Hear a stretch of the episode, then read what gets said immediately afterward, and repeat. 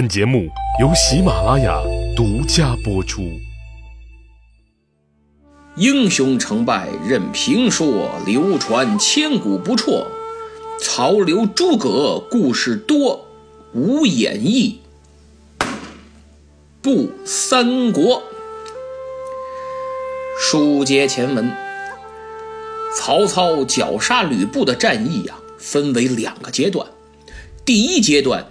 由于陈登父子的精彩表演，吕布丢失三城，只得退守下邳城。而曹操呢，没有急着攻击，命令将下邳严密包围。至此，第一阶段战役结束，吕布彻底沦为了笼中困兽啊！之前我讲了。下邳是陈登为吕布精心设计的最后目的地，那么我们就有必要了解一下这座城池。下邳，即今天的江苏省徐州市睢宁县的古邳镇东三里。那么既然叫下邳，那自然就有上邳，上邳城。在今天的山东省枣庄市附近，古人以北为上，以南为下，所以称之为下邳。下邳城北临齐鲁大地，南接江淮，著名的泗水穿城而过。控制下邳城，对于冷兵器时代而言，有着极为重要的战略意义，可谓战略要冲啊！下邳城虽然不大，却跟历史上的名人有着千丝万缕的联系。秦末韩国贵族张良、张子房在不浪沙击杀秦始皇未果，逃亡后藏匿的地方就是下邳。在这里，张良还遇到了神秘的黄石公啊。后面的故事大家都知道。什么三纳履呀？张良还从黄石公那儿得到了一本三料，从此开启了属于他个人的一段传奇。三国时期，未来的东吴主孙权、孙仲谋也出生在下邳城，因为他爹孙坚在这里当过县城啊。现在。这里作为三国第一猛将吕布最后的据点儿，同样也将开启一段传奇。只是这段传奇却不属于他呀。此时战场的形势，使我联想起1948年辽沈战役进入到的关键阶段。哎，当时国军节节败退。窑洞里运筹帷幄的毛泽东与四野司令员林彪就有关先打锦州还是先打沈阳的问题发生了分歧。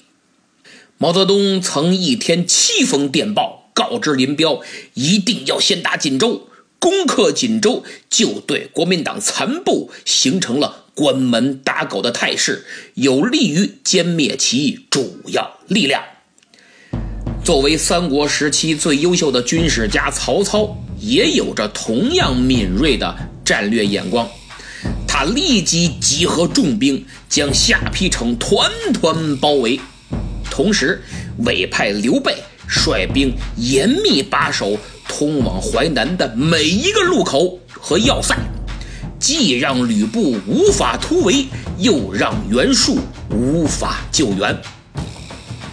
曹操的潜台词很明显，那就是我好不容易才把你围困于此，说什么也不能让你跑了啊！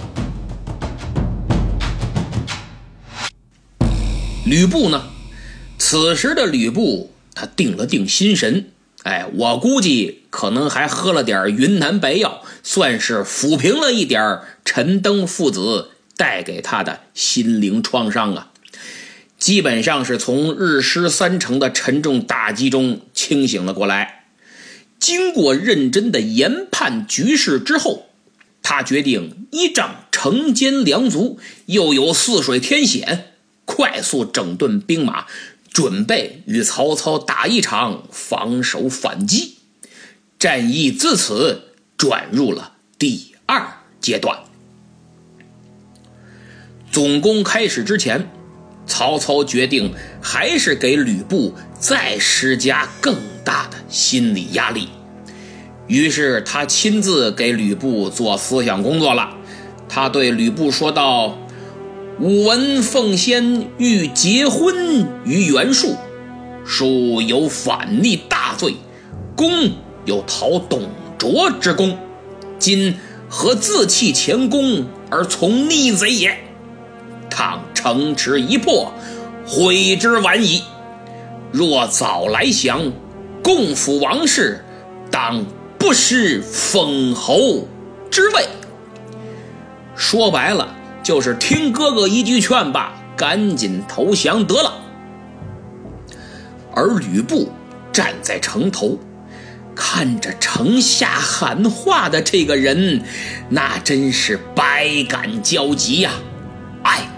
想当年他去刺杀董卓的时候，我错过了机会。后来，在兵火交加的濮阳城中，我眼神再他妈好那么一点点儿，这方天画戟砸扁的就不是头盔，而是他的脑袋了。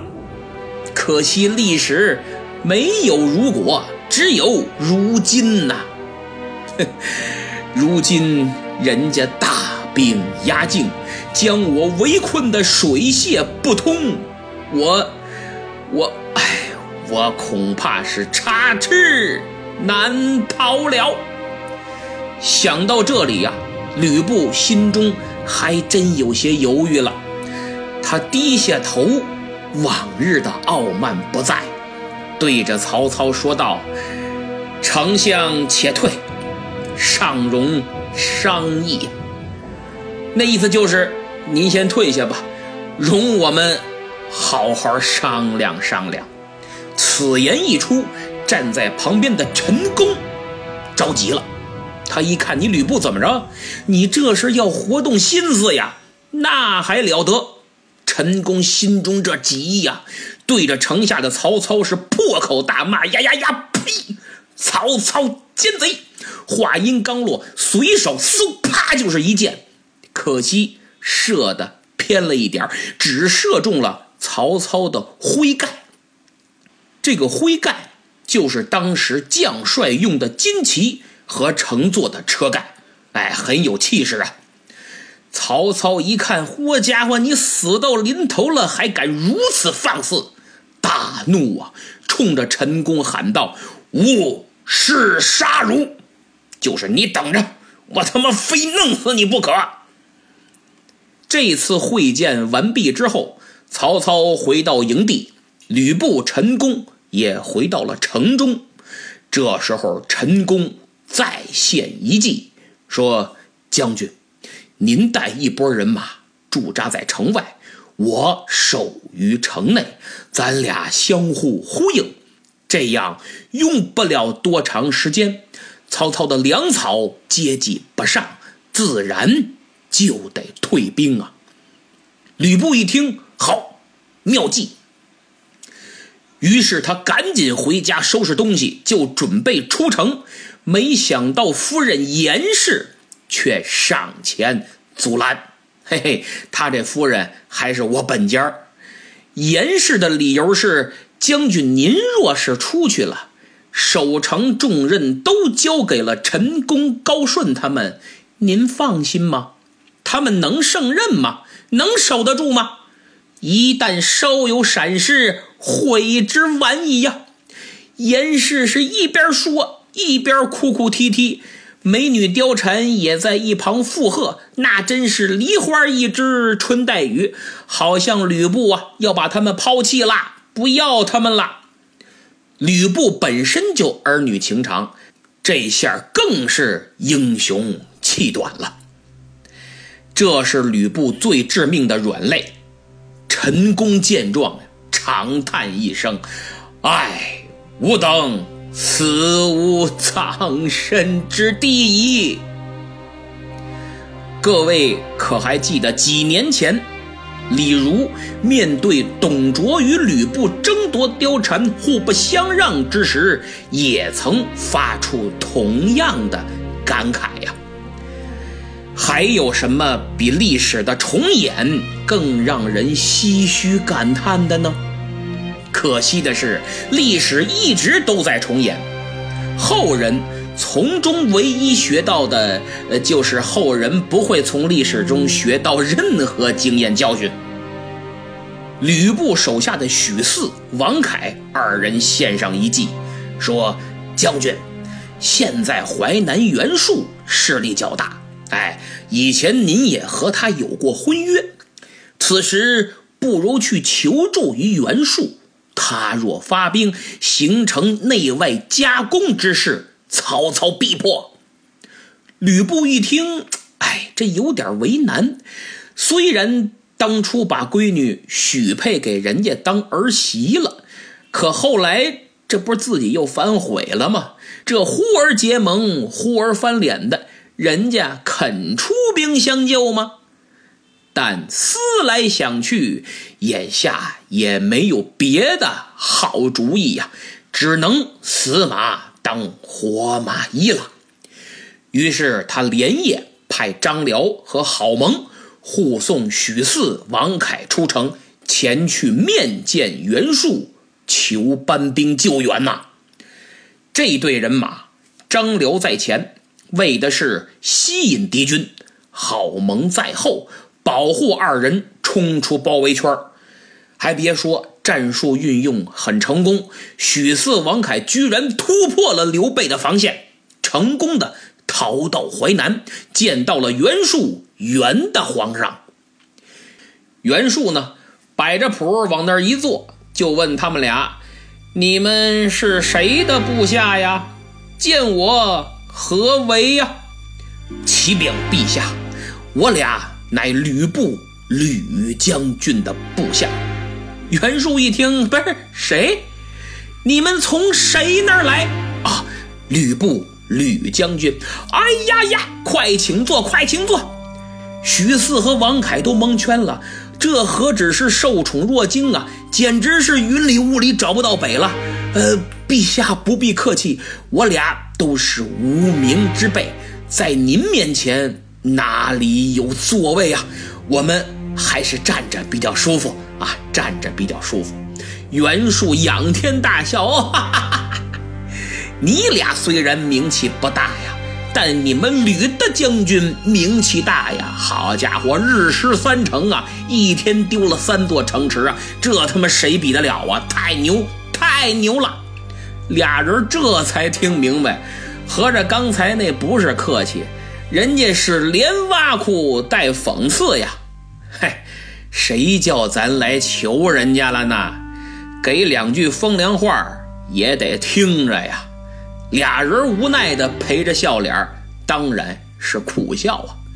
等人家挖苦完了，讽刺够了，许四、王凯就说话了，先是大大的奉承了袁术一番，然后婉转但明确的。表明了来意。说完之后，小心翼翼的观察着袁术的表情，生怕哪句话说的让这位皇上不高兴，那可就全砸锅喽。袁术估计是刚吃完肉，哎，这肉啊还挺瘦，有点塞牙。呃，他是一边剔着牙，呃，一边眯缝着眼儿。故作沉思，一言不发。这屋内自然也没人敢说话，是一片寂静，气氛略显尴尬。许四和王凯几乎都能听见自己的心跳了。这俩人是你看看我，我看看你，心说话，这行不行的？您倒是给句痛快话啊！好在这个尴尬持续的不太久，袁术慢条斯理的放下了牙签儿，和颜悦色的对二人说道：“哎呀，原来你二人是为搬救兵而来呀！嘿，兵马们，我这里倒是还有他几十万，粮草呢，也够你们吃个两三年的。二人闻听此言，顿时眼前一亮，甚至啊，都开始琢磨着这次回去吕布该如何嘉奖表彰他们俩了。估计今年的五一劳动奖章就到手了。但是没想到，正在他俩心中窃喜之时，却听到一句怒吼：“哼！但是我一兵一卒都不怕，还救兵呢！我没出兵一块收拾你们就不错了。看在你二人不顾艰险的份上，就饶你们不死。滚，快滚，赶紧滚！”许四、王凯一听傻了，瞬间就从火山口掉进了冰窟窿，心情从忐忑到希望，再到憧憬，转而直接就是愤怒，恼羞成怒啊！心想不帮忙，你倒也是明说呀！转了八百圈，连损带骂的，这也太有失风度了吧？还皇上呢？什么素质？什么心胸？连普通老百姓都不如！许四把心一横，那么反正你也不借兵了，我也撕破脸吧。他把声音提高了八度，厉声说道：“你以为曹操的野心就是拿下我们吕将军的徐州吗？哼，徐州可是您的门户，拿下徐州，您就是他曹操的下一个目标。唇亡齿寒的道理，您总应该。”听说过吧？这句话正中袁术的要害。袁术能在这个乱世割据一方，虽然他可能蠢，但是他绝不傻。他很清楚徐州不保，自己也就直接暴露在了曹操的枪口之下。最近的局势变化呀，他也一直都在密切关注。按道理来说，他应该和吕布联手共拒曹操，但是上次吕布悔婚的事儿搞得天下皆知，他这太没面子了，老脸都丢尽了。所以从袁术的角度讲，现在我要是这么痛痛快快的答应了，无条件的去支援你吕布了，我这皇上以后还怎么混呢？他伪皇上，他他也是皇上啊，对不对？袁术此刻的心情是矛盾的、复杂的，更是痛苦的。而就在他犹豫不决、左右为难之时，许四一番话却让袁术喜笑颜开，并且当即表示：“哼，你回去问他，只要吕布答应，我立刻发兵。”那么许四到底说了什么？袁术又能助吕布脱困吗？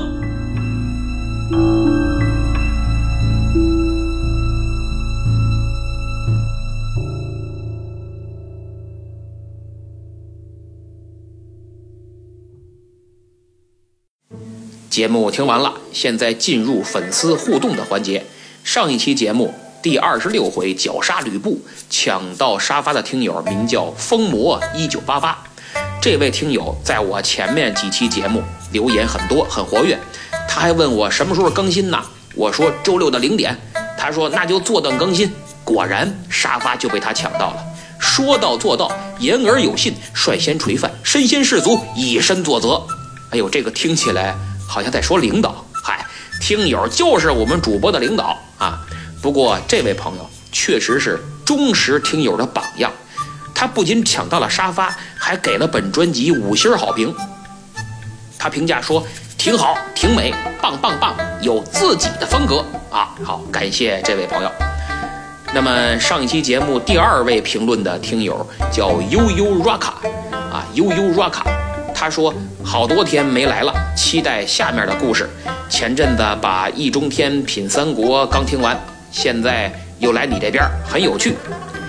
哎，从这儿我能看出来，这位朋友确实是个三国迷，就属于那种啊阅三国作品无数的。易中天老师的《品三国》，我也读了很久。哎，人家那是正史，我讲的呢是演义。正史有正史的辉煌，演义有演义的魅力。其实客观的来讲，《三国演义》比正史啊更脍炙人口。不信可以问问哪个喜欢三国的朋友。不是先接触的《三国演义》呢，几乎都是因为演义的魅力而激发探求这段历史真相的兴趣。而且，《三国演义》是源于历史，高于历史。罗贯中的创作使其更加精彩，也有更多值得无穷无尽回味和探究的价值。特别是对人性的把握和智谋的运用。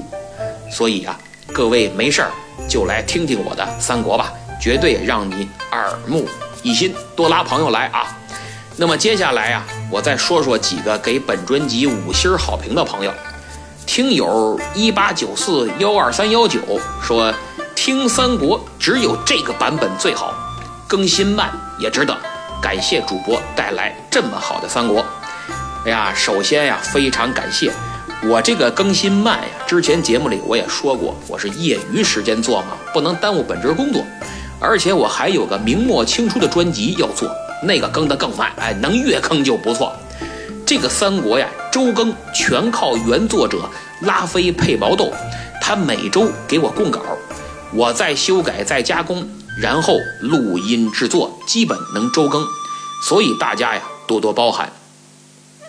下一位感谢的听友名叫喜马拉雅 FM，嚯，这名字起的。您这一个人就代表了整座平台，这官方没让您改名，那还真不错。看来咱喜马拉雅还真是胸怀宽广啊，有人冒名顶替都没关系。这位朋友说，免费优质作品一直跟听中啊，非常感谢您代表喜马拉雅 FM 对我节目如此肯定啊啊。那么最后一位朋友，名叫这个，等我喘口气儿，他这名字啊。他这名字叫 P M V 八 A F 五二 E G Y A 九九二 F C D 六 K，我的天哪吧！我说您这啥名字呀？这太随意了吧！这要把我憋死呀！咱可没这么大仇啊！不过呢，看在您给了五星好评的面子上，我也就认了。哎，这也就是我，您换别的主播不一定有我这耐心。我告诉你，他说五星好评，继续加油，配乐和演播完美结合。您这说的是很对，哎，我这几期节目啊，音乐加的确实恰到好处，尽量少加音乐，必要的地方再加。之前呢加的有点多，音量呀没控制好，有点喧宾夺主。毕竟大家来听都是冲着内容好，不是来听音乐的，对吧？所以我深深体会到了，做节目要先学习，只有做好准备，学习一些相关知识，才能少走弯路。达到更好的效果，音频节目是这样，视频节目更是这样，而且想做好视频要求更高，需要注意的更多，因为音频时间长，它对你留有余地了，而视频就几分钟，需要迅速的抓住观众，博取眼球，没有回旋余地。我想在听我节目的朋友很多都在玩视频，那今天我就给大家推荐一本书，叫《玩转视频号》。这本书全面的、深入浅出的教读者怎么利用视频号来提升自己、完善自己，如何从一名小白进阶为一名合格的视频号创作者。可以说，从入门定位到内容创作，从人设打造到流量变现，从拍摄技巧到推广运营，本书为广大读者提供了非常具体的操作方法。读完这本书，你就一定能够轻松玩转视频号，抢占新风口，收获新红利。那么这本书啊，我之所以隆重推荐，也是因为它的作者是我一位非常非常有才的师弟，名叫刘庆振，博士学位，年纪轻轻就是北京体育大学新闻与传播学院副教授，研究的主要方向就是新媒体、新经济等等。他写过很多著作，其中很有名的一本就叫《电商破局》。看人家，人家是写书的，当教授，我这是说书的，当主播，这就是差距。原因就在于人家爱学习，爱琢磨，在你我看来仅仅是一个视频号，而在人家眼里那就是宝贝，其中奥秘叹为观止啊。那么，有兴趣的听友可以点击我节目主页的购物车图标前去查看。最后再说一句，如果你想玩转视频号，此书必读。谢谢大家，咱们下期。再见。